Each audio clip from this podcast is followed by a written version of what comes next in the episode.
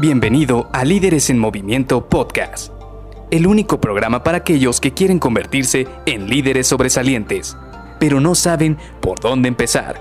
Te revelaremos los secretos mejor guardados que te ayudarán a triplicar los resultados de tu equipo. Con ustedes, su anfitrión, mentor en temas de liderazgo, CEO de Líderes en Movimiento y única persona que piensa que la pizza con piña debería ser patrimonio cultural de la humanidad, Luis García.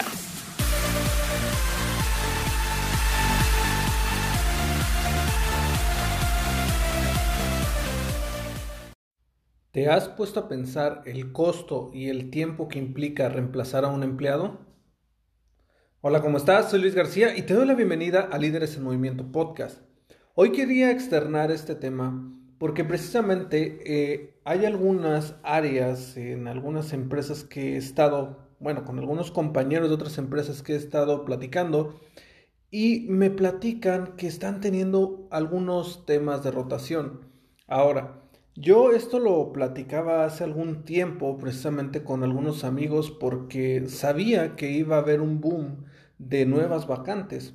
Si te fijaste, después de que regresamos de este periodo de pandemia, lo primero que empezaron a reclutar las empresas fueron reclutadores. Y cuando empiezan las empresas a contratar reclutadores o a contratar estas empresas de reclutamiento masivo, lo que te están mandando decir o lo que mandan decir al mercado es que próximamente se van a abrir muchísimas vacantes. Esto es bueno porque de alguna manera crecen las oportunidades y las personas, si, si encuentran de una manera, bueno, de una manera efectiva estos puestos, pueden crecer rápidamente, pueden aprovechar esta ola de oportunidades, subirse a la ola y conseguir una nueva oportunidad. Pero si te pones a pensar, al interior de la organización cuando alguien se va, dejas un hueco, dejas un espacio para esas personas. Y aquí es donde quiero que platiquemos y lo internalicemos un poco más, porque sin duda todos y cada uno de nosotros en algún momento hemos dejado una organización y la organización ha seguido andando. Si te pones a pensar, si preguntas, no sé, unos tres o cuatro meses después de que tú te fuiste, la empresa sigue ahí, la empresa no se ha caído, la empresa ha estado trabajando, pero lo que sí es cierto es que los primeros días después de que alguien se va son muy complicados. Y esto es muy normal y esto le pega al negocio, le pega a los indicadores, le pega a, la, lo que es este los ingresos, a las ventas, en todos los sentidos, cuando alguien se va, le pega. Por eso es muy importante el buscar la manera de mantener a nuestro equipo bien esté comprometido y que no esté buscando opciones fuera. ¿Por qué iniciaba este tema para platicando del costo o del tiempo que implica poder eh, reemplazar a una persona? Pues precisamente porque a mí me ha tocado que de repente alguien me llegue y me dice, ¿sabes qué? Me llegó una mejor oportunidad y eh, voy a cambiarme de empleo. Pues obviamente ahí lo que tienes que detonar son los gatillos de buscar la manera de que se quede, porque es muy normal tratar de hacer una contraoferta si el puesto es clave o si es una persona que sabes que en un futuro próximo de todas maneras la posición se va a ir, entonces tomar una decisión, pero lo que normalmente ocurre es que buscamos tratar de que se quede esta persona. Ahora, si se ve esta persona, aquí es el punto clave. ¿Qué es lo que tenemos que hacer? Primero, tenemos que extraer toda la información posible de esta persona.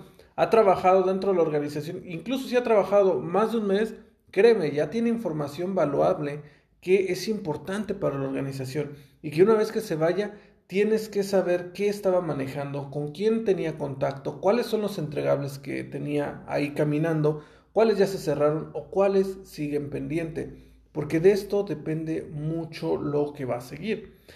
Ahora, ponte a pensar, la última vez que dejaste una organización, recuerda, ¿desde qué momento empezaste a dejar de ponerle atención a los pendientes?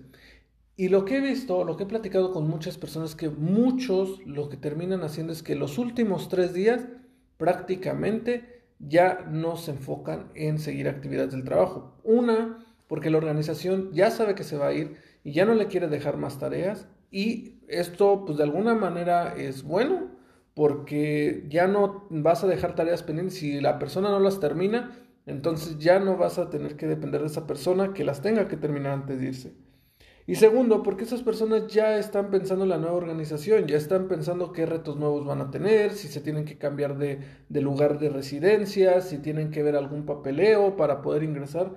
Esto ya lo empiezan a ver y entonces tres días antes de que esa persona firme su renuncia o se vaya de la organización, ya no te va a dar resultado en la organización.